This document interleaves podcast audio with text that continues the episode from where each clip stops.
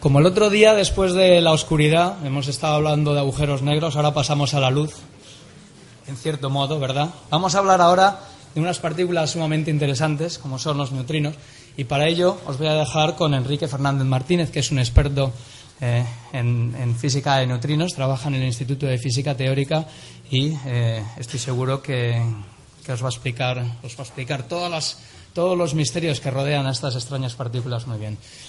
Enrique, muchas gracias. Muchas gracias. No sé si es tanto la luz o más bien la invisibilidad, porque como vamos a ver, los neutrinos son un poco difíciles de ver. Pero sí, yo voy a hablar de, neutrinos, que como voy a intentar contaros, son unas partículas con unas propiedades realmente curiosas, muy diferentes a todas las eh, demás partículas que conocemos. Y para intentar explicaros qué es lo que las hace tan diferentes y, en, qué, en, qué, difieren eh, del resto de partículas, por así decirlo, más convencionales, tengo que empezar introduciendo esas otras partículas más, más convencionales. Y la primera pregunta a la, que, a la que nos responde la física de partículas es la pregunta de de qué estamos hechos y realmente de qué estamos hechos nosotros, los animales, las paredes de este, de este, edificio, las estrellas, todo está hecho con una cantidad muy pequeña de unos poquitos ingredientes. Realmente se necesitan muy pocos ingredientes para explicar de qué está hecho todo. Entonces, para empezar a explicar de qué estamos hechos, he decidido empezar con de qué está hecha mi prima Paula, porque es mucho más guapa que yo. Paula es la rubia. Y vamos a imaginarnos que tenemos una lupa que nos permite aumentar las cosas 100.000 veces cuando miramos a través de ella. Si miramos a, Paula con esta lupa de 100.000 aumentos, lo que empezamos a ver son las células, que son 100.000 veces más pequeñas que las personas. esta imagen en concreto corresponde a, glóbulos rojos, las células que tenemos en la sangre. Si aumentamos otras 100.000 veces, damos otro salto de 100.000 en las células, empezamos ya a ver los átomos de los que están formados las células. Y aquí es donde empezamos a ver las primeras partículas. Eh, los átomos, como sabéis, tienen un núcleo formado por protones, que son partículas con carga positiva, y neutrones, que no tienen carga. Este núcleo es muy pequeño y alrededor de este núcleo, a, una distancia mucho mayor, están orbitando electrones, partículas con carga eh, negativa.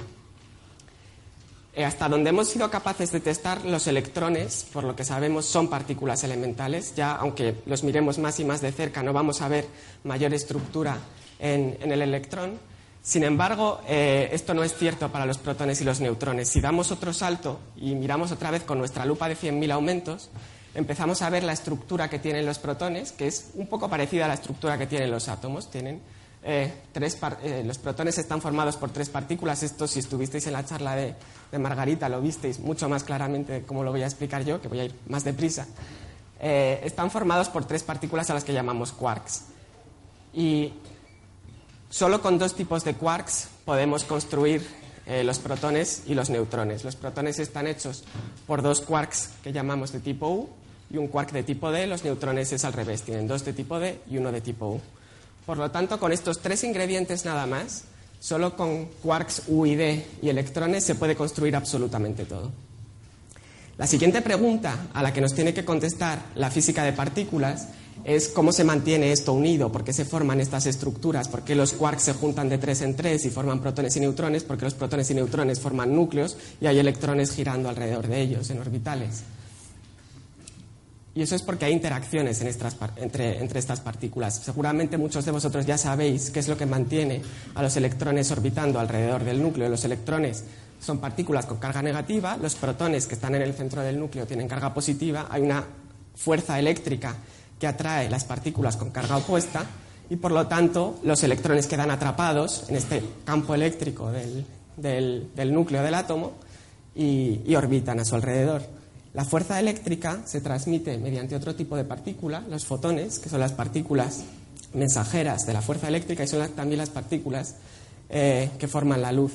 Y todas las partículas cargadas están intercambiando continuamente protones, emiten protones y absorben eh, perdón, fotones, eh, emiten fotones y absorben fotones. Y en este intercambio de fotones es como se transmite la fuerza eléctrica, que entre cargas opuestas, como son los electrones y los protones, es atractiva, y entre cargas iguales es repulsiva.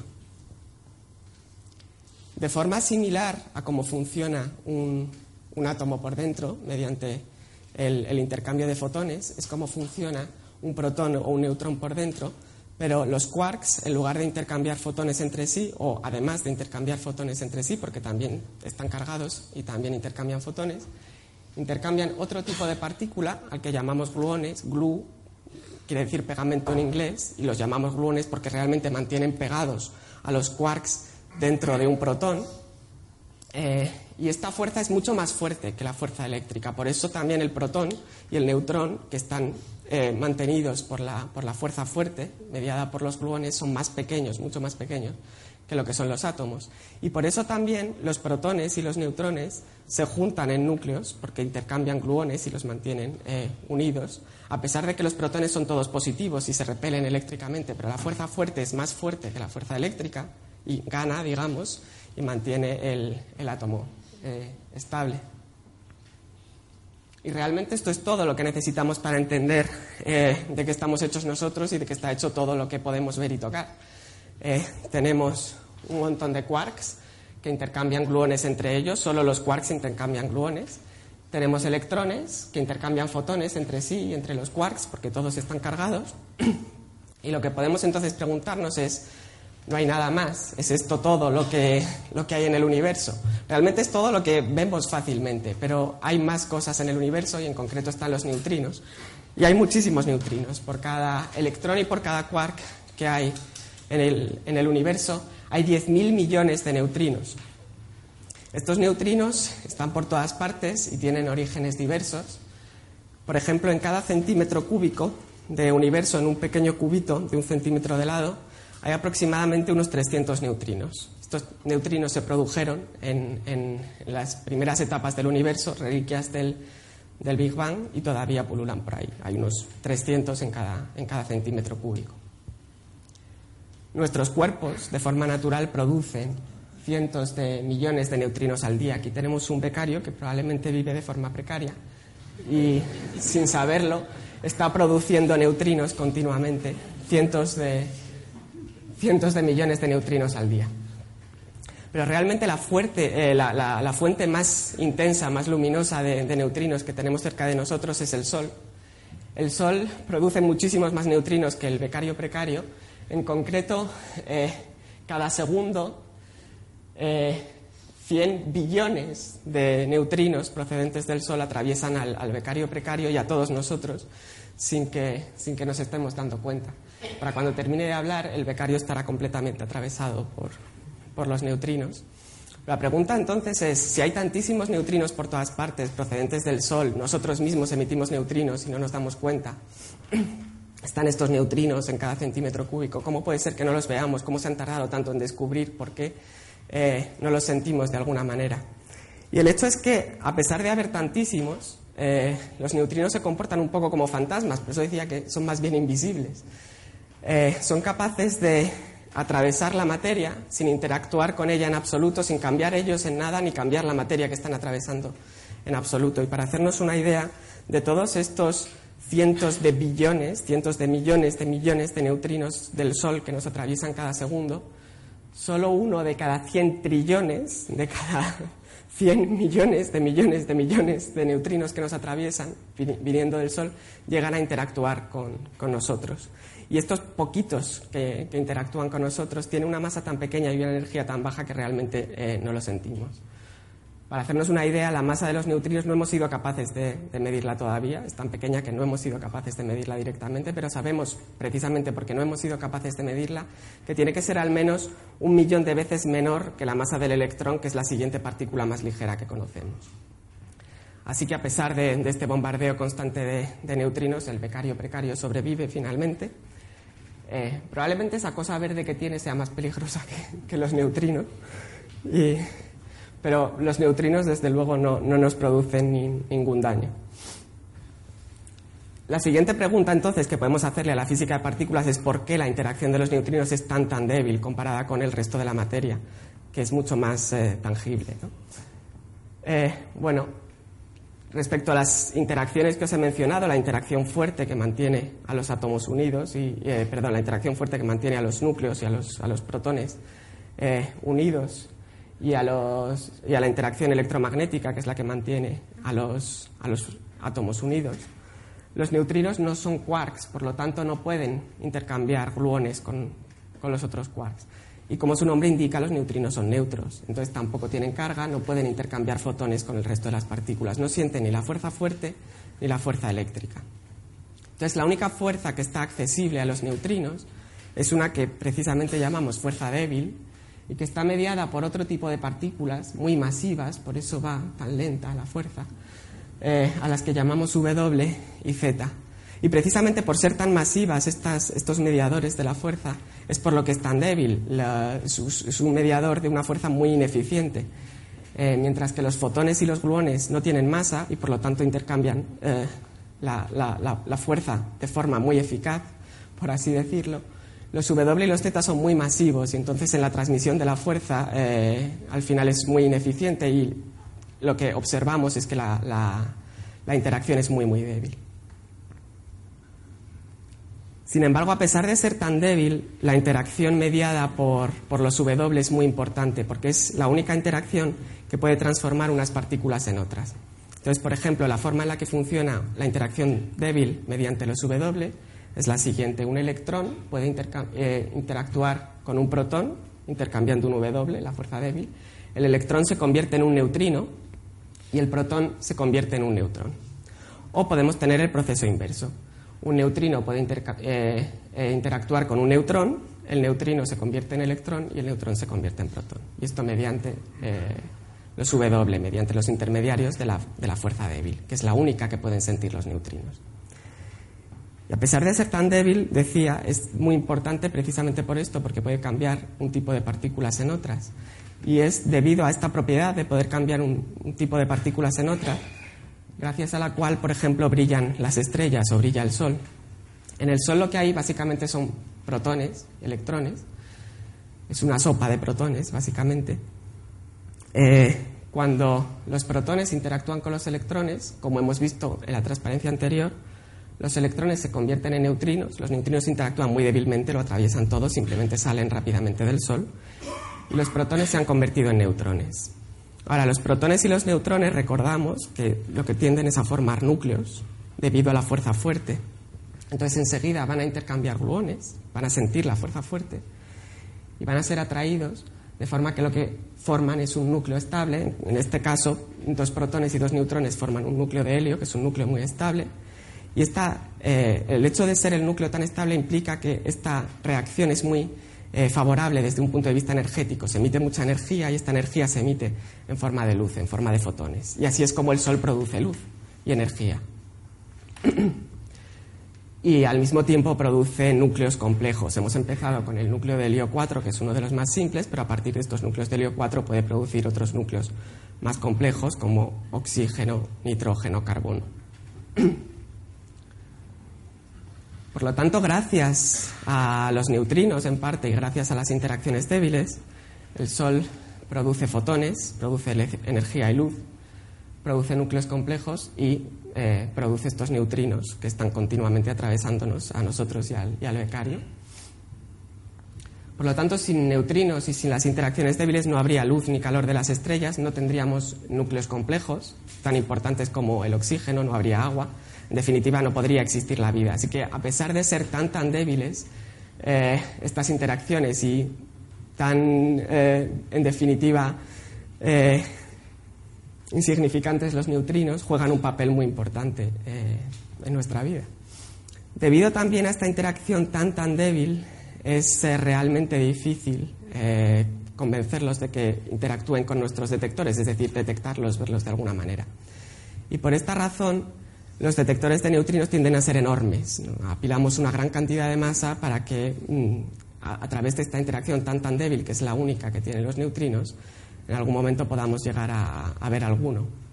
El detector de neutrinos más famoso seguramente y, en mi opinión el más eh, exitoso, el que más descubrimientos ha hecho, es Super Kamiokande. Es un detector de neutrinos eh, en Japón, lleva tomando datos desde, desde más de 20 años y es básicamente un gran tanque de 50.000 toneladas de agua situado en, una antigua mina a un kilómetro de profundidad bajo tierra, bajo una montaña.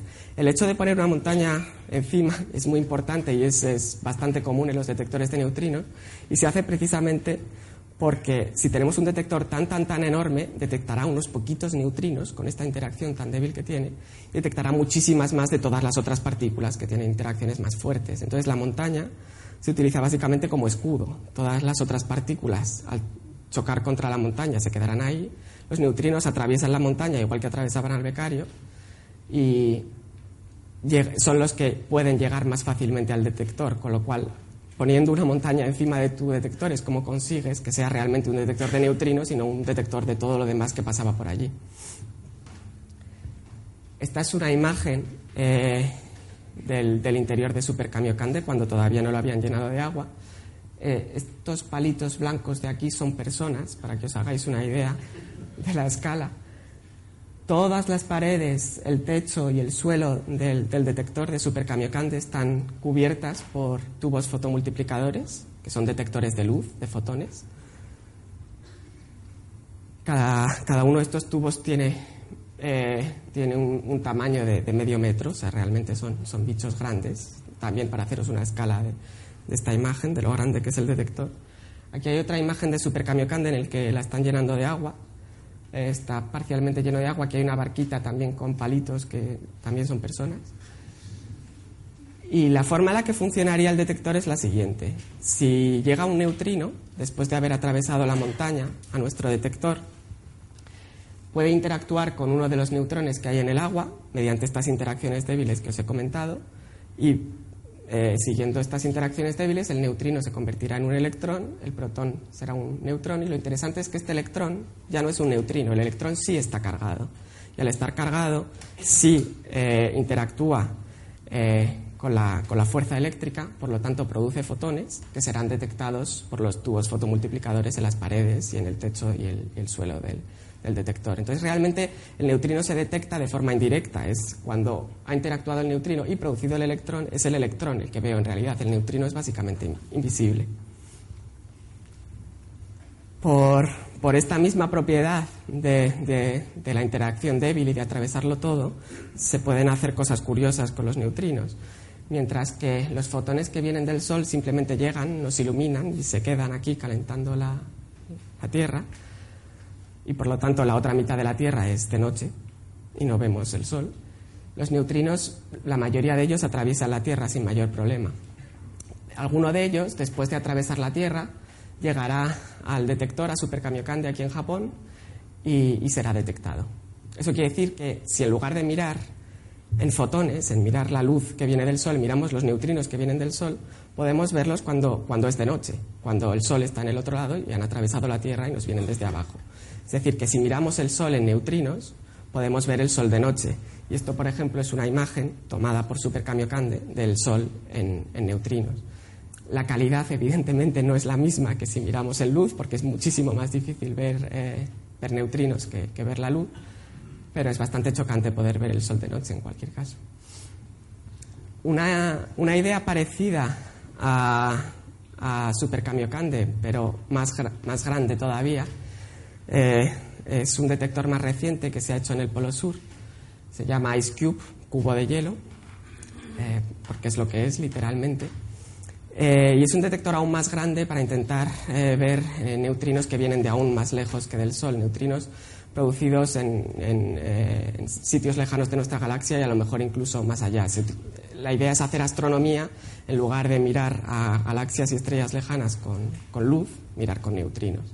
La ventaja de los neutrinos es que como no interactúan, eh, vienen muy directamente de la fuente, entonces siempre están apuntando al, sitio donde se produjeron.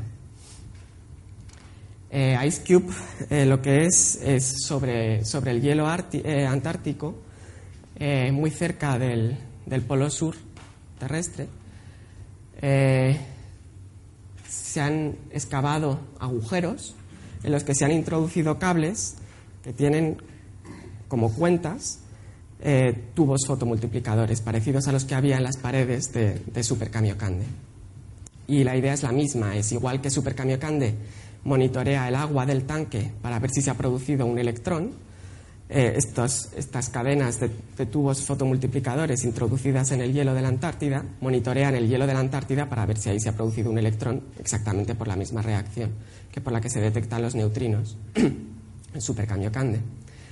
Eh, para hacernos una idea de la escala de, este detector, eh, las, las cuentas de tubos fotomultiplicadores no empiezan hasta una profundidad de casi kilómetro y medio y esta es la misma idea por la que había una montaña encima de Supercamiocande. También la calidad del hielo es mejor en las partes más bajas que las más altas y a partir de ahí hay casi otro kilómetro y medio de, los cables que sí tienen tubos fotomultiplicadores y en total el volumen cubierto por estos tubos, lo veis, es aproximadamente un kilómetro cúbico. realmente es un detector enorme.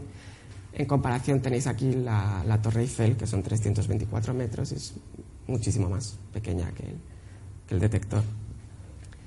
Aquí hay una imagen de cómo se, se estaba construyendo Ice Cube, el detector este pobre hombre está pasando mucho frío.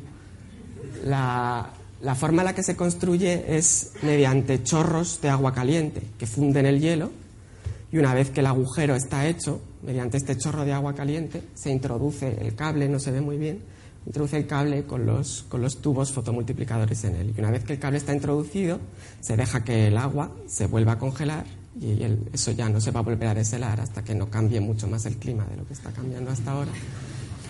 Eh, con lo cual tienes el detector eh, muy protegido y conservado, eh, mucho más que, si lo hicieras en agua. Entonces realmente es, un detector bastante contundente. Esta es una imagen del, cielo vista en neutrinos por, por IceCube. Cada puntito azul es un, es un neutrino.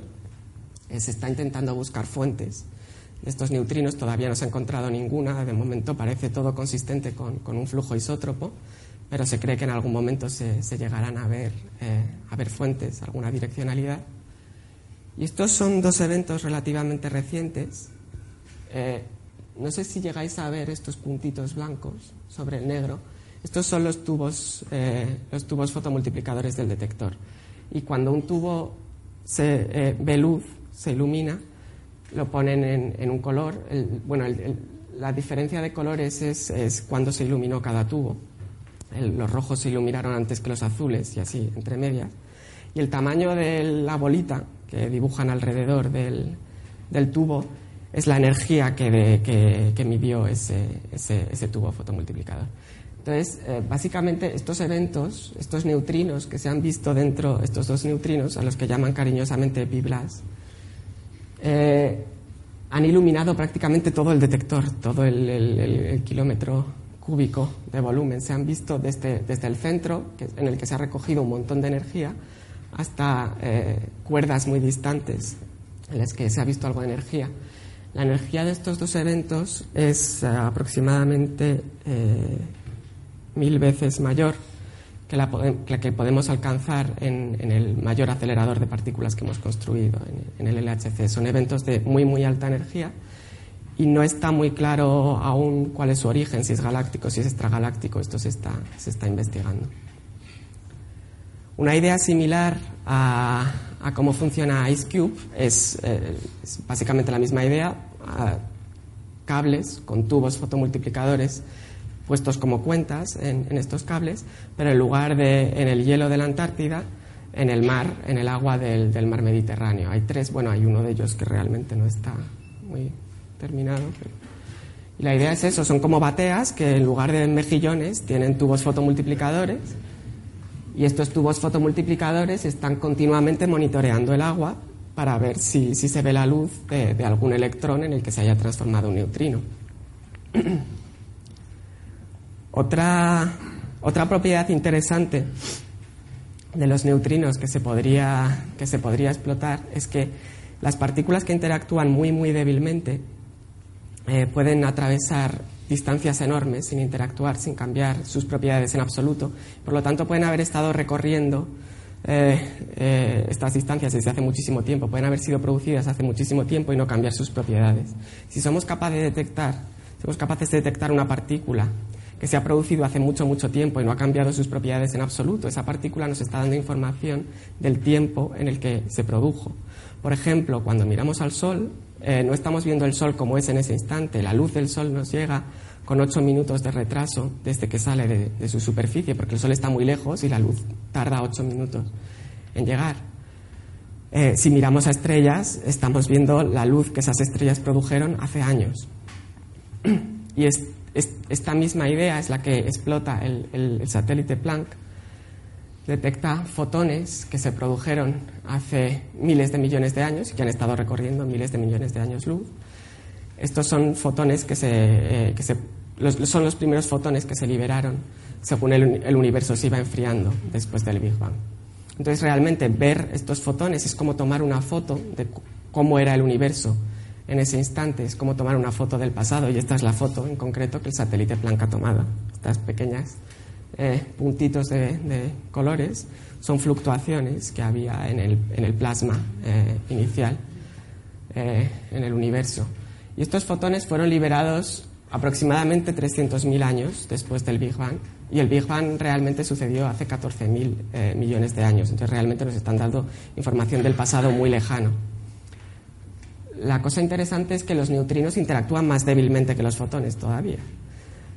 Eh, por lo tanto, pueden eh, liberarse antes y pueden haber estado viajando durante mayores distancias que los fotones. Entonces, si fuéramos capaces de detectar estos neutrinos, reliquias del Big Bang, que aún no lo hemos conseguido, es, realmente difícil, pero eh, se, están proponiendo ideas. Estos neutrinos nos darían información de cómo era el universo un segundo después del, Big Bang. O sea, que realmente tendrían información de, tiempos más cercanos aún al, inicio. Ahora voy a cambiar un poco de, tema y en lugar de centrarme en, esta propiedad de los neutrinos, que, es su interacción tan tan débil, me voy a centrar en su masa que también es muy, muy pequeña, como estaba diciendo. Y el tema de las masas en, física de partículas es algo que, no acabamos de entender del todo. Cuando os he dicho que con estas tres partículas se construía todo, con el quark U y el quark D, que por cierto los nombres vienen de up y down en inglés, que es arriba y abajo, les pusieron esos nombres a los quarks. Eh, tenemos el electrón y tenemos el neutrino correspondiente al, electrón. Ahora voy a empezar a llamarlo neutrino E, porque por algún motivo que, no conocemos realmente, esta estructura de dos quarks, un electrón y un neutrino, está repetido tres veces en la naturaleza. Está repetido de forma que las distintas repeticiones eh, son idénticas en todo, en todas sus interacciones, la carga es idéntica, y lo único que difieren es en la masa. Estas tres repeticiones son cada vez más masivas. Entonces habría una segunda generación con otros quarks correspondientes al U y al D, que son el C y el S, o charm y strange, encanto y extraño. Y hay una partícula que es básicamente idéntica a un electrón, pero más pesada, y se llama muón. Y habría una tercera generación más pesada todavía, con otros dos tipos de quark, el top y el bottom, T y B, encima y abajo, el tau, que es como otro, otro electrón más pesado todavía que el muón, y el neutrino correspondiente. Y cada una de estos pares de partículas se convierte en una en otra por las interacciones débiles, como había dicho antes. Entonces, sabemos que cada una de, estas eh, partículas, de las distintas generaciones, a veces también se les llama sabores, somos así de originales, eh, son más y más pesadas lo que no tenemos tan claro es si los neutrinos de verdad son más y más pesados porque no hemos sido capaces de medir su masa, solo sabemos que es muy, muy pequeña. En concreto tiene que ser al menos un millón de veces más pequeña que, la masa del electrón, porque si no ya la habríamos visto con, la sensitividad que hemos alcanzado en los distintos experimentos que han estado buscando la masa del neutrino. Sin embargo, sabemos que los neutrinos sí tienen masa de forma indirecta, por un fenómeno cuántico que llamamos oscilación de neutrinos y que voy a intentar explicar a continuación. Y básicamente este fenómeno cuántico nos dice que si los neutrinos tienen masa y las masas de los neutrinos son distintas, los tres tipos de neutrinos, el que está asociado al electrón, el que está asociado al muón y el que está asociado al tau mediante las interacciones débiles, mediante los W, se pueden transformar unos en otros. La forma en la que funcionaría sería la siguiente. Vamos a imaginar que los neutrinos sí tienen masa. Hay tres masas distintas para los neutrinos. Y a los neutrinos con tres masas distintas los voy a llamar neutrino 1, neutrino 2 y neutrino 3. El neutrino 1 es el que tiene menor masa, después viene el neutrino 2 y el neutrino 3 sería el más pesado. Y por otra parte, sabemos que hay un neutrino que está asociado al electrón, un neutrino que está asociado al muón y un neutrino que está asociado al tau, mediante las interacciones débiles.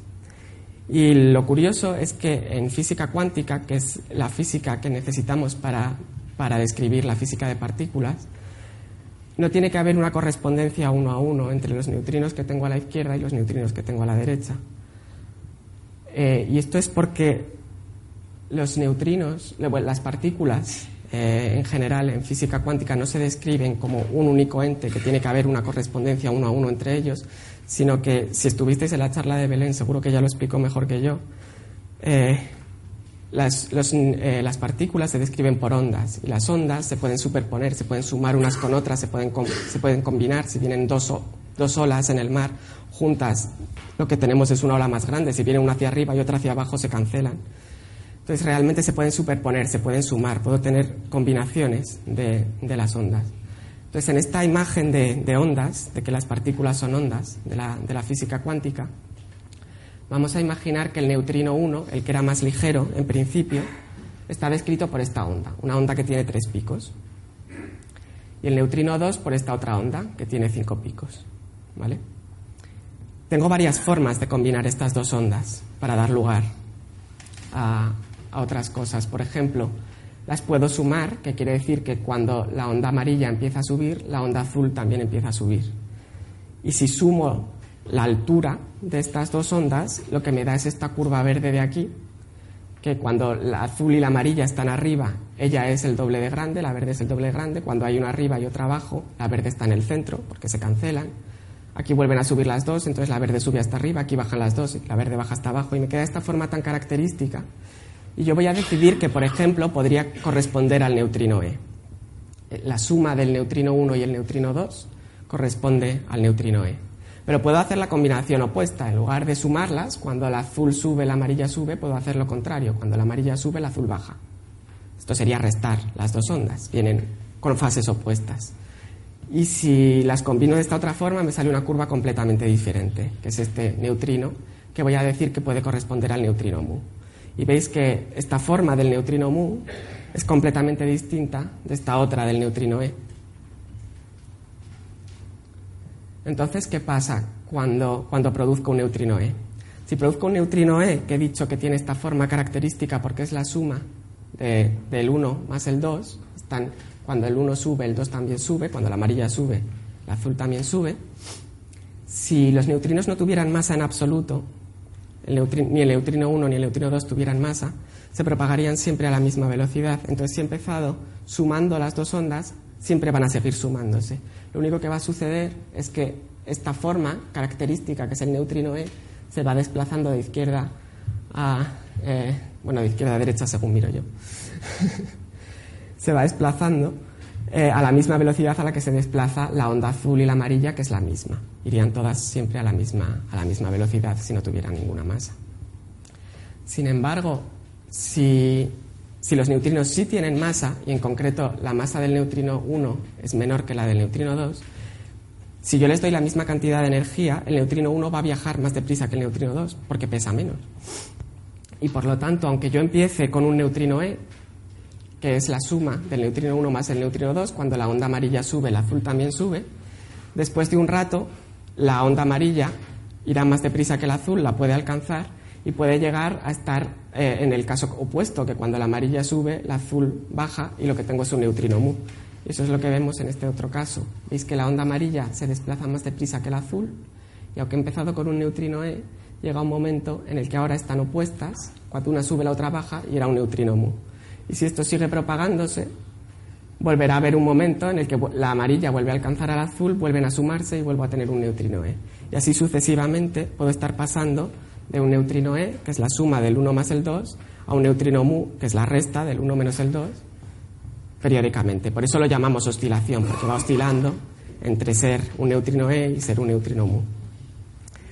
Y esto, como decía como decía antes, se ha observado en, muchos experimentos, es, un fenómeno muy comprobado experimentalmente y estamos bastante seguros de que, de que es este el fenómeno que estamos observando. Por lo tanto, estamos bastante seguros que los neutrinos tienen masa, eh, a pesar de que no hayamos sido capaces de medirla todavía. Sabemos que tienen masa de forma indirecta porque hemos visto este fenómeno de oscilación de neutrinos. Por ejemplo, eh, os decía cómo brillaba el Sol y los neutrinos que se producen en el Sol están asociados a electrones, por lo tanto son neutrinos E. Estos neutrinos del Sol yo los he visto, eh, eh, yo no los he visto, pero los han visto, en, en Super Kamiokande. He visto, he visto fotos. se, han, detectado muchísimos en Super Kamiokande, se han detectado en SNO, que era un detector de neutrinos parecido en, Canadá. El detector es más pequeño, pero era más preciso. Utilizaba una tecnología un poco distinta que Super Kamiokande y se están detectando ahora mismo en otro detector en Italia que se llama Borexino. Y todos estos neutrinos del Sol, que deberían ser neutrinos E, porque se producen asociados a un electrón, sin embargo, solo aproximadamente un tercio de los que llegan a todos estos detectores se detectan como neutrinos E. Y, el resto llegan como neutrinos mu o neutrinos tau. Por lo tanto, es una indicación bastante fuerte de que en, en su camino hacia la Tierra los neutrinos procedentes del Sol, que en principio eran neutrinos E, están sufriendo esta oscilación, están cambiando eh, de tipo a neutrinos mu y neutrinos tau.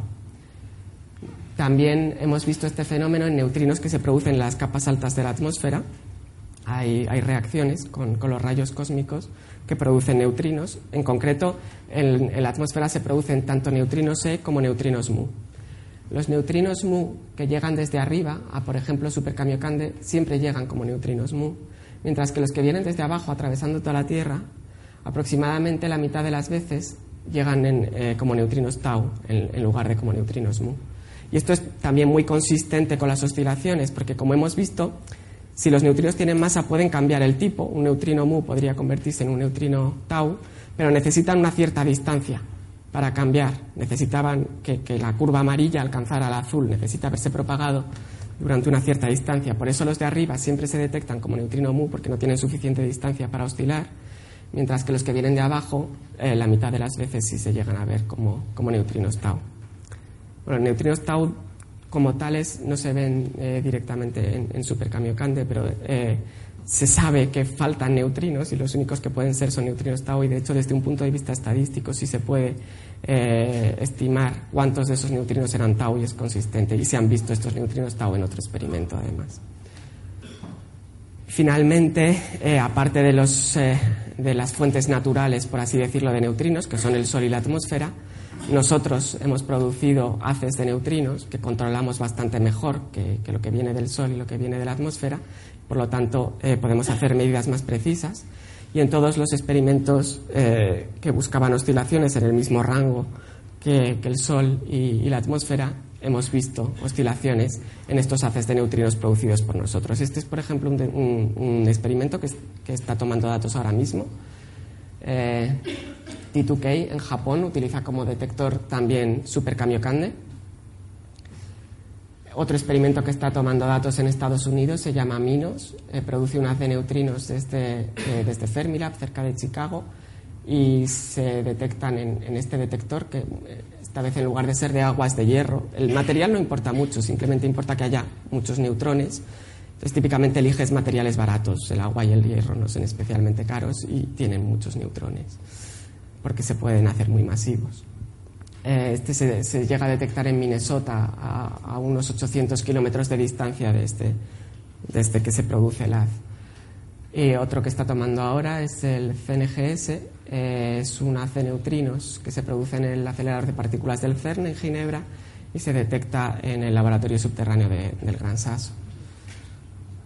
Y estos, estos experimentos han visto la oscilación y la han visto de forma muy clara, de forma que realmente podemos hacer este tipo de gráficas donde vemos la fracción de neutrinos que detectamos como de un cierto tipo en función de la, de la, distancia y también dependiendo de la energía que, que tenían esos neutrinos, vemos que, que, realmente oscilan, que la probabilidad de detectarlos de, de, una, con un determinado, de un determinado tipo, neutrinos E o neutrinos mu, va oscilando con la, con la distancia y esto es muy, muy característico de oscilaciones, así que realmente no tenemos ninguna duda que el fenómeno de transformación de, un tipo de neutrinos a otro que hemos visto se debe a oscilaciones y que por lo tanto los neutrinos deben tener masa, aunque no hayamos sabido, eh, no, hemos, sido capaces aún de medir cuánta masa tienen por ser, por ser tan pequeños. En concreto, poniendo junta toda la información que sacamos de los neutrinos solares, atmosféricos y, producidos por nosotros mismos, eh, hemos sido capaces de, saber exactamente qué combinaciones de estas ondas dan lugar al neutrino E, el neutrino mu y el neutrino tau. Yo os decía un poco simplificadamente que el neutrino E era la suma del 1 y el 2 y el neutrino mu era la resta del 1 y el 2. No es exactamente así, pero en primera aproximación eh, sí, en realidad son combinaciones con distintas proporciones de los tres neutrinos, del 1, el 2 y el 3, es lo que da lugar al, neutrino E, el neutrino mu y el neutrino tau.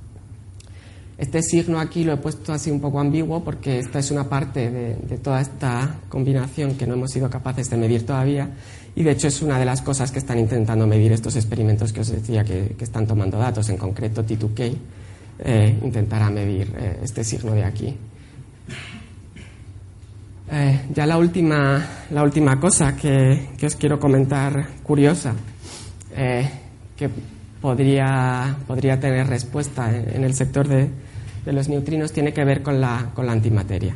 Entonces, además de todas las partículas que os he estado introduciendo a lo largo de la charla, de los quarks UID, el electrón y el neutrino, por cada una de estas partículas existe también una antipartícula correspondiente estas formarían lo que llamamos materia, esto sería antimateria. La antimateria no se encuentra de forma eh, natural alrededor de nosotros. Sí que se producen algunos fenómenos naturales, las mismas choques de rayos cósmicos que producen neutrinos también producen antipartículas, también producen antimateria, y nosotros hemos sido capaces de producir antimateria en, laboratorios. La antimateria, las, antipartículas son básicamente idénticas en todo a, las partículas, pero esta vez es al revés que las generaciones. Tienen la misma masa, lo que tienen opuesto son las interacciones, tienen las cargas distintas. Toda la, interacción la tienen opuesta. Pues, por ejemplo, la antipartícula del electrón sería el positrón, que tiene carga positiva en lugar de carga negativa. Además de, quarks, habría antiquarks, que tienen también la carga opuesta a la que tienen los quarks. Y asociado al electrón, eh, que hay un neutrino, habría un antineutrino asociado al positrón. Y la propiedad que tienen las las antipartículas, la antimateria, como oíamos antes en la, charla de, Pepe, es que cuando se encuentran con la materia tienden a aniquilarse con ella.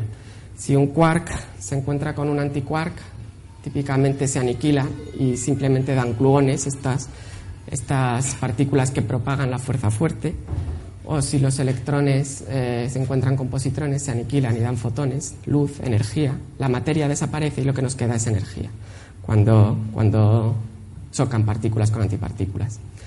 Por lo tanto, si en el universo primigenio eh, y a lo largo de la historia del universo siempre hubiera habido la misma cantidad de materia y antimateria, de partículas y antipartículas, cuando estas dos se hubieran encontrado y se hubieran chocado, se habrían aniquilado y solo habría quedado luz, energía. No se habría podido formar materia, no existiríamos.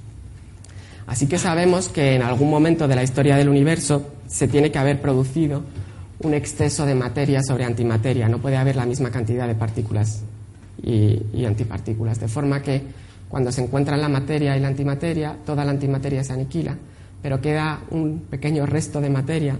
Y este pequeño resto de materia es lo que da lugar a las galaxias, las estrellas, los planetas y eventualmente nosotros mismos. Y este pequeño exceso de materia frente a antimateria es realmente pequeño, por eso estoy diciendo pequeño todo el rato. Por cada eh, 10.000 millones de antipartículas, habría 10.000 millones una partícula aproximadamente, y esta una partícula es la que sobrevive a, la, desintegración con la antimateria y da lugar a, bueno, a, todo, a las galaxias, las estrellas, los planetas.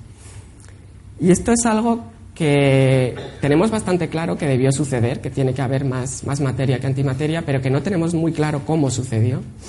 Porque por todo lo que sabemos, eh, las partículas y las antipartículas se producen, bueno, se comportan de forma muy parecida y se producen juntas. Cada vez que produzco una antipartícula estoy produciendo la partícula correspondiente y se aniquilan juntas. Cuando una antipartícula se aniquila es porque se ha aniquilado con una partícula. Entonces, si siempre las estamos produciendo de dos en dos y destruyendo de dos en dos, no es fácil ver cómo podemos tener un exceso de materia eh, respecto a antimateria, de partículas respecto a antipartículas.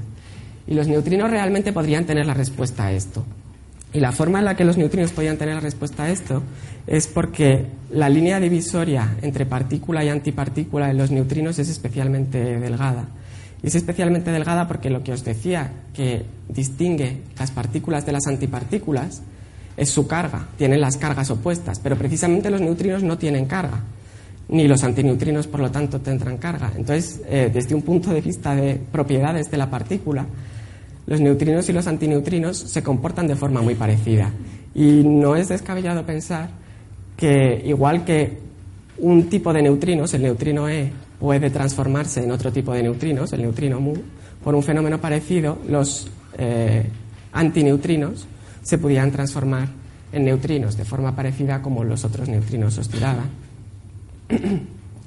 Realmente, igual que los neutrinos E y los neutrinos mu son partículas muy parecidas y no tienen problema en, transformarse unas en otras, los antineutrinos y los neutrinos son también partículas muy parecidas y podría ser que se transformaran unas en otras. Esto no lo sabemos, si sucede o no, pero es una posibilidad.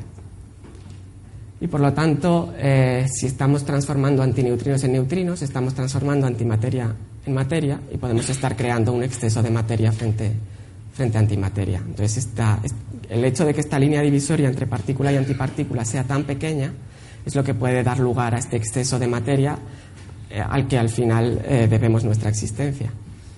Y esto se está intentando investigar eh, si esta propiedad existe de verdad, si los antineutrinos pueden pasar a ser neutrinos. Y se está investigando, estudiando desintegraciones extrañas que podrían tener los neutrones si esto fuera cierto. Entonces, para, para que os hagáis una idea, la desintegración normal de un neutrón, el, neutrón, cuando está fuera de un átomo, eh, de un núcleo, es una partícula inestable y se desintegra mediante las interacciones débiles que decía antes y da lugar a un protón, un electrón y un antineutrino. Por lo tanto, si dos neutrones se desintegraran, en principio darían lugar a dos protones, dos electrones y dos antineutrinos. Sin embargo, si los antineutrinos tuvieran esta propiedad curiosa de poder transformarse en neutrinos, podría pasar una cosa un poco distinta, que sería lo siguiente. Puedo tener un neutrón que se desintegra de forma normal y me da un protón, un electrón y un antineutrino. Pero este antineutrino se puede convertir en un neutrino. Y si esto es posible, otro neutrón puede interactuar con este, con este neutrino y dar a su vez un electrón y un protón. Por lo tanto, al final lo que está sucediendo es que tengo dos neutrones que se han desintegrado en dos protones y dos electrones, pero aquí al final no tengo ningún, ningún neutrino ni ningún antineutrino. Entonces, si los eh, antineutrinos tuvieran esta propiedad de poder convertirse en neutrinos, los neutrones, dos neutrones simultáneamente podrían desintegrarse en dos protones y dos electrones sin dar ningún antineutrino, que es, no es la desintegración normal del neutrón. En la desintegración normal del neutrón que hemos visto antes, siempre hay antineutrinos al final. Entonces esto se está intentando medir, se está intentando ver si alguna vez eh, dos neutrones se pueden desintegrar en dos protones y dos electrones sin ningún antineutrino al final y si esto se confirma, realmente sería una indicación fuerte eh, de que, bueno, de hecho se confirmaría que los neutrinos tienen esta propiedad, que pueden pasar de neutrino a antineutrino, y esto sería una indicación fuerte que eh, este exceso de antimateria, eh, perdón, de materia en el, en el, universo puede deberse a esta propiedad de, de los neutrinos. Y con esto ya concluyo, solo recordaros lo que, lo que he discutido un poco a lo largo de la charla los neutrinos, a pesar de estas interacciones tan débiles y lo difíciles que, son de ver, son de las partículas más numerosas del, universo. Su interacción es muy, muy, muy, muy débil y por lo tanto detectarlas es realmente un reto. Se necesitan estos detectores enormes. Eh, pero lo hemos conseguido, hemos llegado a verlas. cuando se, supo que los neutrinos eh, existían, eh, se pensó que nunca jamás se llegarían a, a producir eh, la famosa frase de Fermi, eh, a detectar, perdón, la famosa frase de Fermi fue eh, hecho algo muy malo como teórico, he inventado una partícula que nunca jamás se verá, porque tiene una interacción tan débil. Pues hemos sido capaces de, verla.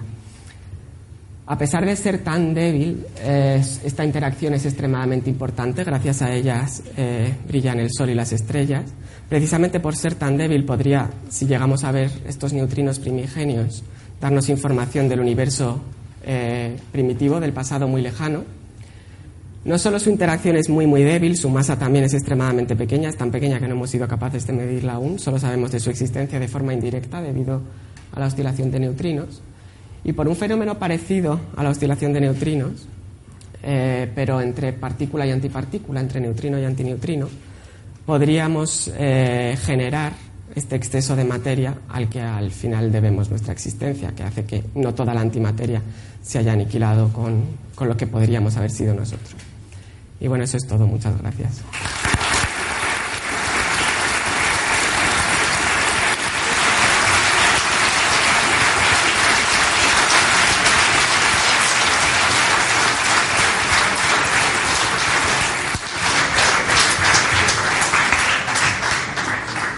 Muchas gracias, Enrique, por esta, esta charla tan comprensiva. Vamos a eh, empezar el turno de preguntas, por favor. Sí, yo, igual que el moderador, quiero felicitarle y darle las gracias por la exposición. Ha sido interesante, pero me gustaría que eh, volviera sobre dos pasos. Eh, ¿Cómo nos informan de su viaje, es decir, y de su edad? Y la otra, ¿cómo se transforman de materia en antimateria? Perdón. Perdón. ¿Repito la pregunta o porque me parece que estaba más preocupado de buscarme que de... Venga, sí. Eh, la pregunta, bueno, son dos. Una es, eh, no he entendido muy bien cómo nos informan de su historia y de su viaje en el tiempo y en el espacio. Y la otra es, eh, cómo se transforman los neutrinos de antineutrino a neutrino sin iteración, o bueno, o cómo se hacen. Muchas gracias. Respecto a bueno, respecto a la primera pregunta, el cómo informan del pasado lejano, de momento no informan. No hemos sido capaces de detectarlos aún, estos neutrinos reliquias del Big Bang. Pero sí nos informan los fotones. Entonces, la idea sería. Eh, esta imagen que he enseñado del satélite Planck es una imagen de los fotones que se produjeron poco después del Big Bang. Eh, y aunque parezca un montón de ruido, realmente tiene muchísima información. Eh, nuestra información, eh, veis, es, es, es, ruido realmente, pero es ruido ordenado. Eh, las manchas, las manchitas azules y las manchitas rojas tienen una, un, tamaño característico. Y este tamaño característico en realidad corresponde a cuando en el universo primigenio había fluctuaciones, había zonas de ligeramente mayor densidad o ligeramente menos densidad, estas fluctuaciones en el plasma, que era entonces el, universo, propagan ondas acústicas. Y esta onda se propaga durante una cierta distancia hasta que este plasma, que está formado por partículas cargadas y fotones, esencialmente, se vuelve transparente. Se vuelve transparente porque eh, los electrones y los protones, que eran las partículas cargadas que ahí estaban, forman átomos. En el momento en el que forman átomos, los átomos son neutros los fotones, que son los que, interactúan con cargas, ya no pueden eh, interactuar con los, con, los, con los átomos porque son neutros. Y ahí es cuando se liberan y esta es la imagen que vemos. Uy, perdón. Esta es la imagen que vemos. Entonces lo que nos está diciendo, el tamaño de estas pequeñas manchitas, nos está diciendo qué distancia pudieron, eh, pudieron recorrer estas ondas antes de, que, antes de que esto sucediera. Entonces de aquí podemos sacar información de eh, mucha información realmente de, cómo es la cosmología, también de luego cómo eh, esta luz se ha propagado desde entonces hasta ahora. Los neutrinos no los hemos detectado aún, entonces no hemos sacado información y realmente detectarlos ya va a ser todo un reto, sacar información va a ser muchísimo más difícil. Entonces no, no, no, no, no puedo decir que eso vaya a ser fácil, pero el, confirmar que están ahí eh, en la cantidad que creemos que están ahí, ya, eh, ya daría información de que nuestros modelos de, del universo se pueden extrapolar hasta, hasta ese momento en el que se, se, liberarían los neutrinos y que no ha pasado nada extraño entre medias en el que se hayan perdido. Y respecto a la otra pregunta de cómo podrían eh, transformarse de antipartícula a partícula, de nuevo una, puntualización, no sabemos que esto suceda. Por eso estamos haciendo el experimento, eh, este tipo de experimentos, buscando la desintegración de neutrones para ver si realmente es posible o no. El cómo lo hacen es un poco difícil de explicar, necesito una vaca esférica yo también. Eh, realmente también está relacionado con el hecho de que tengan masa. No podrían hacerlo eh, si, no tuvieran, si no tuvieran masa. Y dependiendo de eh, las propiedades de esta masa, esto sería posible. Una masa al final es una interacción. Me ha preguntado cómo pueden transformarse de, de partícula en antipartícula sin interacción. Una masa es una interacción. Entonces, si tienen masa y esta masa tiene unas ciertas propiedades, permitiría eh, la transformación de, entre partícula y antipartícula. No sé si he Perdón, perdón. ¿Hay alguna estimación de la temperatura de los neutrinos Sí.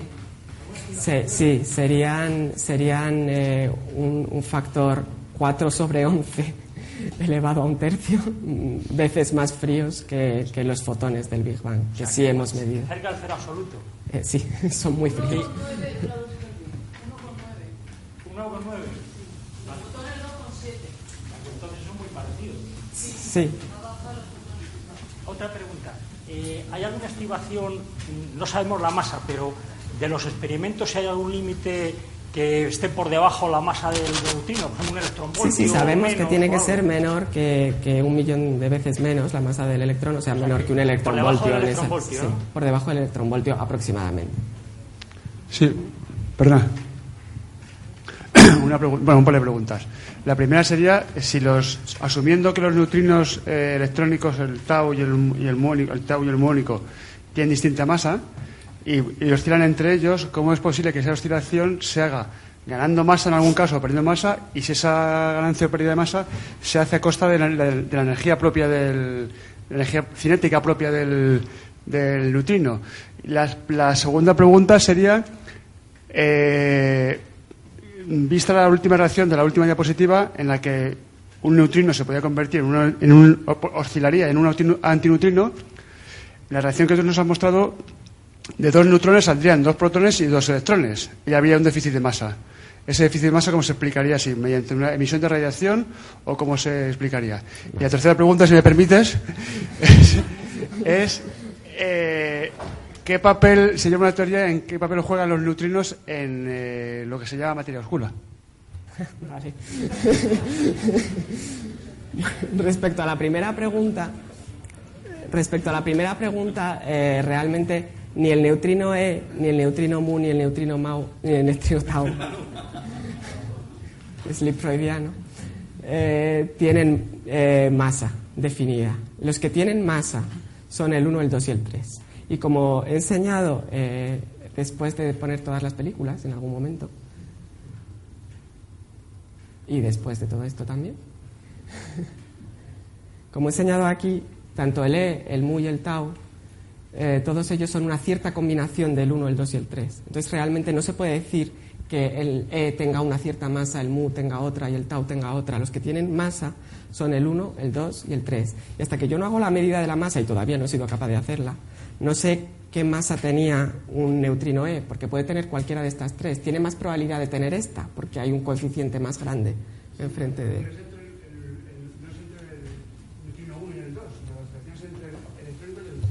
Sí, sí, sí, sí, pero no, puedo, no, me, no, no es cierto que el E y el mu tengan masas distintas. Los que tienen masas distintas son el 1, el 2 y el 3.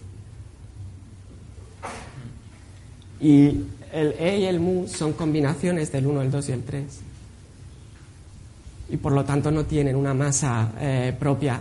Eh, digamos que tengo, eh, tengo que hacer una medida y puedo medir una masa correspondiente al 1, el 2 o el 3, independientemente de qué neutrino tenga a la izquierda, a la derecha.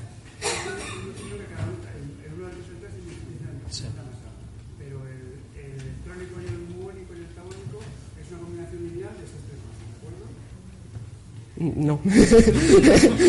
no, no estoy de acuerdo. Yo creo que esto sí. Podemos discutirlo un poco.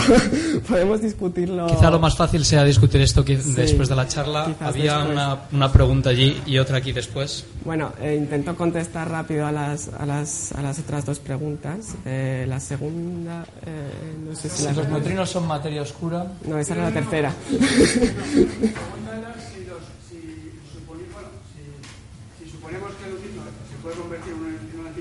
Ah, sí, problema con la masa, de nuevo. vale.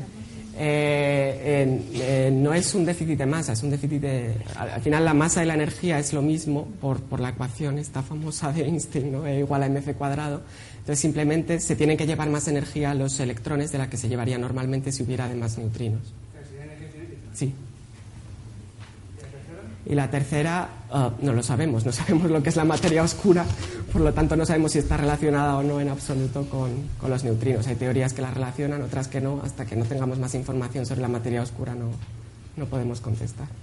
Había una pregunta, Sí, perdón, había eh, una pregunta aquí, perdón. Sí, eh, aquí quería. No me ha quedado claro si, si, como dices, tanto las personas como los objetos emiten neutrinos. Cuando tienes un tanque para medirlos, los neutrinos, ¿cómo sabes que son emitidos por estrellas, por personas o por el científico que está? No sé si lo distinguís o no. Y la segunda, eh, un poco ampliación de lo que decía, eh, hablas de la energía oscura, ¿la materia oscura también emite neutrinos o no? ¿O no se sabe? O cómo... Tampoco lo sabemos. Empezando por esa, tampoco, no sabemos muy poquito de la materia oscura, más que nada sabemos que está ahí.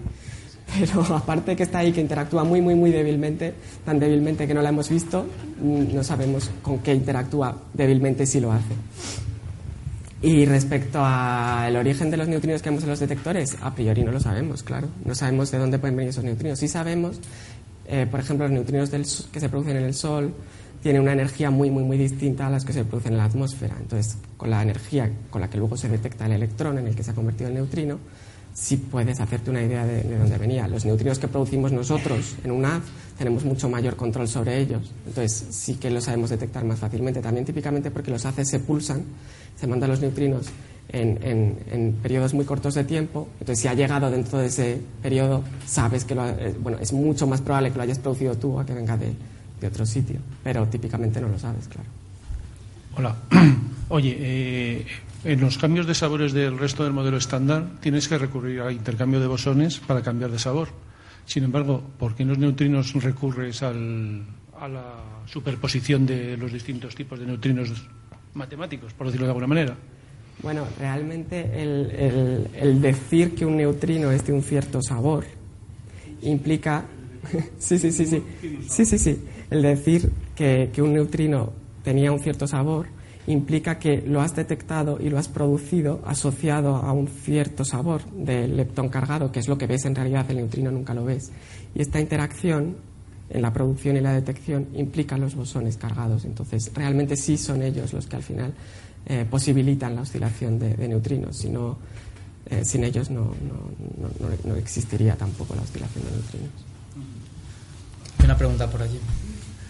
Sí, muchas gracias. Enhorabuena por la capacidad pedagógica que has demostrado y para cambiar de sabor, puesto que hay muchos sabores, no sé si nos puedes comentar algo de esta escandalera que hasta periódicos muy poco intelectuales han recogido del experimento de Ginebra Gran Sasso de una velocidad mayor de la luz que después, por lo visto, eh, sí. no, no era tal. Sí, Muchísimas gracias. No lo he comentado precisamente por eso, porque no era tal. Eh, se hizo la medida. Eh, realmente Opera lo que buscaba no era medir la velocidad de los neutrinos, era buscar una oscilación de neutrinos, como estaba, como estaba comentando. Pero de paso hizo la, la medida de la velocidad para confirmar que, todo funcionaba y no le estaba funcionando. Entonces, lo que ellos dijeron es que había algo que no entendían, que si, si todas las medidas eran las que ellos estaban las que ellos estaban haciendo y no tenían errores, parecería que los neutrinos estaban viajando a velocidad más rápida que la luz. Nadie en la comunidad científica se tomó eso excesivamente en serio, no porque tengamos un apego especial por Einstein o porque odiemos especialmente a los científicos de ópera, sino porque eh, hay otras muchísimas medidas que estaban en contra de esa evidencia experimental. Entonces, cuando tienes eh, muchos experimentos en, una dirección y un único experimento que te da algo distinto, la respuesta más razonable suele ser que hay algo raro en, ese experimento en concreto. A mí la, la evidencia que me convencía más eh, en esos días, cuando todavía había duda, es que si eh, los neutrinos realmente viajaran algo más rápido que la luz, ese poquito más rápido que la luz, cuando vienen de muy muy lejos y se producen al mismo tiempo que los fotones, llegarían muchísimo antes que los fotones. Y en concreto hemos detectado neutrinos de supernovas lejanas a muchísimos años luz. Tantos que si fuera, si fuera verdad el resultado, si hubiera sido verdad el resultado de ópera, estos neutrinos habrían llegado cuatro años antes que los fotones de la supernova y no fue así. Entonces realmente eh, parecía bastante claro que había algo mal en el experimento y se demostró que así era, había realmente un cable suelto que, hizo que la medida no fuera correcta. Ahora ya eh, se ha corregido y de hecho esta nueva medida corregida da la medida más precisa de la velocidad de los neutrinos que tenemos hasta ahora. Entonces no ha sido un fiasco total finalmente esta medida en concreto.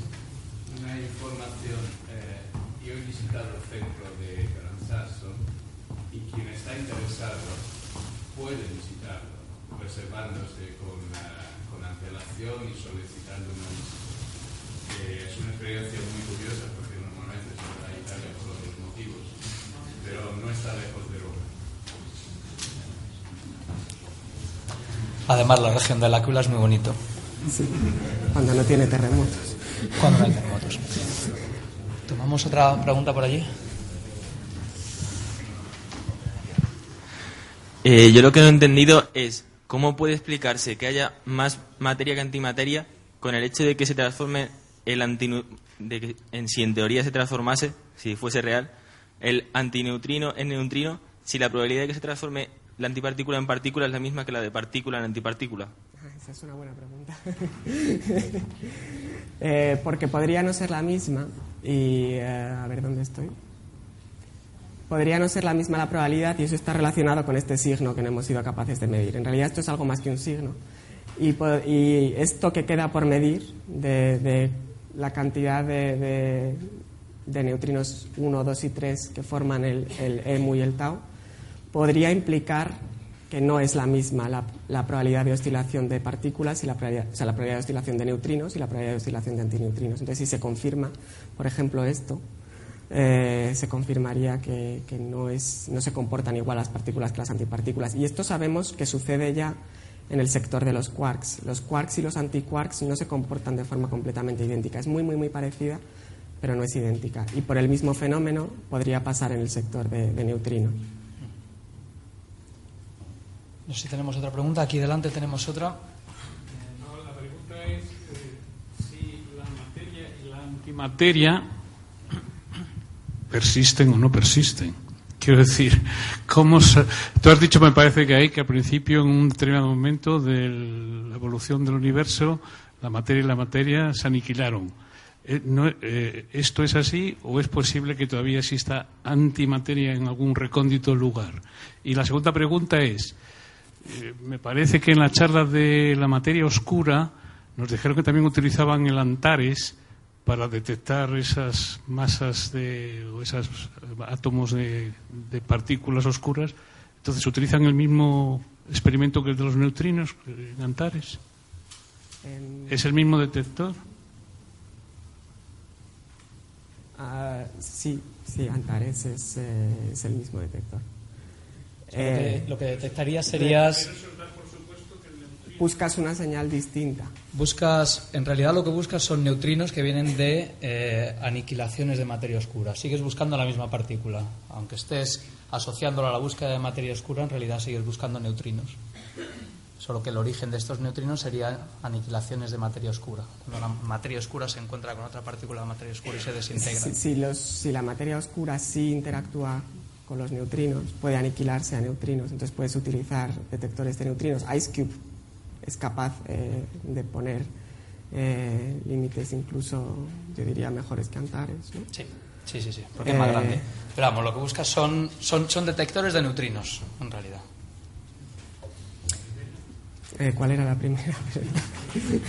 ¿Existe todavía antimateria en algún recóndito ah, sí, sí. lugar? Eh, hasta hasta donde sabemos realmente no y sería muy difícil. Eh, realmente el medio interestelar no está vacío del todo. Hay, hay, hay, polvo interestelar y sabemos que este polvo, al menos eh, en nuestra cercanía, está hecho de, ma de, materia, de partículas. Entonces, si hubiera uh, galaxias uh, lejanas, uh, estrellas lejanas de, de antimateria, al, al, encontrarse con el, el polvo interestelar que está hecho de materia, se aniquilarían, producían mucha energía y lo veríamos. Eh, entonces, esto no se ve y por lo tanto sabemos que, que, no es así. Tampoco conocemos ningún mecanismo eh, que sea capaz de separar a distancias tan tan grandes materia y antimateria de forma repentina. Entonces eh, realmente está bastante descartado que haya antimateria escondida en algún sitio y que sea simplemente que es que da la casualidad que vivimos en, en, una, en una, zona con, eh, con materia. Si, si, se calcula cuándo se desacoplarían eh, la materia y la, y la, antimateria en el plasma primigenio, la, la distancia que pueden viajar en ese momento y que por lo tanto cuando el universo se ha seguido expandiendo, pudiera ser la separación que tienen, solo contiene eh, eh, una masa que es eh, más de un millón de veces menor a la masa del Sol. Entonces, realmente no hay un mecanismo por el cual podríamos separar suficiente masa como para seguir existiendo. Suficiente materia de antimateria como para seguir existiendo en, en algún rinconcito con materia. Entonces, hasta donde sabemos, no. Bueno, yo creo que vamos a. No sé si tomamos alguna pregunta más o. bueno, quizá tenemos tiempo para una última pregunta. Habían levantado la mano por allí y después. Eh. Hola, uh, tenía entendido que el, uh, las partículas uh, fundamentales eran los quarks, los electrones y los neutrinos, y no tenían estructura interna. y aquí veo que, que, bueno, los neutrinos, los, eh, los, los, los, electrones, los tau y etcétera, sí que tienen una estructura interna que son los, los neutrinos B1, B2 y B3. no, es realmente una estructura interna. Es, eh, es, seguro que Belén Paredes lo explicó mejor en, su charla. Es que, eh, y esto está relacionado con aquella pregunta, no es que sean una, un, no es que sean tres partículas que forman uno, es que hay una propiedad de estas partículas, que es la masa, que no está, no, no, está definida en el sentido de que cada vez que la midiera podría tener un resultado distinto y podría tener en concreto tres resultados distintos, que son el correspondiente al 1, el 2 y el 3. Entonces, para, digamos, eh, representar esa probabilidad de medir esta masa cada vez con un valor distinto, pues pongo estos factores aquí delante, que implican, eh, y a lo mejor estoy contestando a la otra pregunta también, que implican eh, cómo de probable es medir un, que, la, que, al medir la masa del neutrino E corresponda a la que tiene el, el 1, el 2 y el 3, pero no es que sean tres partículas distintas, es solo una, solo que la probabilidad de medir esta cierta propiedad, que es la, que es la masa, no es siempre la misma. Y esto es algo que es, es, pura, es, un fenómeno puramente cuántico. Hay propiedades de una partícula que simplemente no están bien definidas y que teniendo esa partícula, la probabilidad de medir eh, esa propiedad no es uno, sino que puedo medir distintos valores con distintas propiedades. Bueno, vamos a... Si Sí, yo creo que lo mejor va a ser para, para, evitar que ahora ya se convierta en un diálogo a lo mejor entre, entre dos personas. Si queréis eh, luego, eh, Enrique estará por aquí unos 5 o 10 minutos todavía, nos podemos, eh, podemos hacerle más preguntas. Quería, terminar para agradecer, eh, por agradecer a Enrique y a Pepe de nuevo su participación hoy y sobre todo a todos vosotros por haber, por haber venido. Muchas gracias.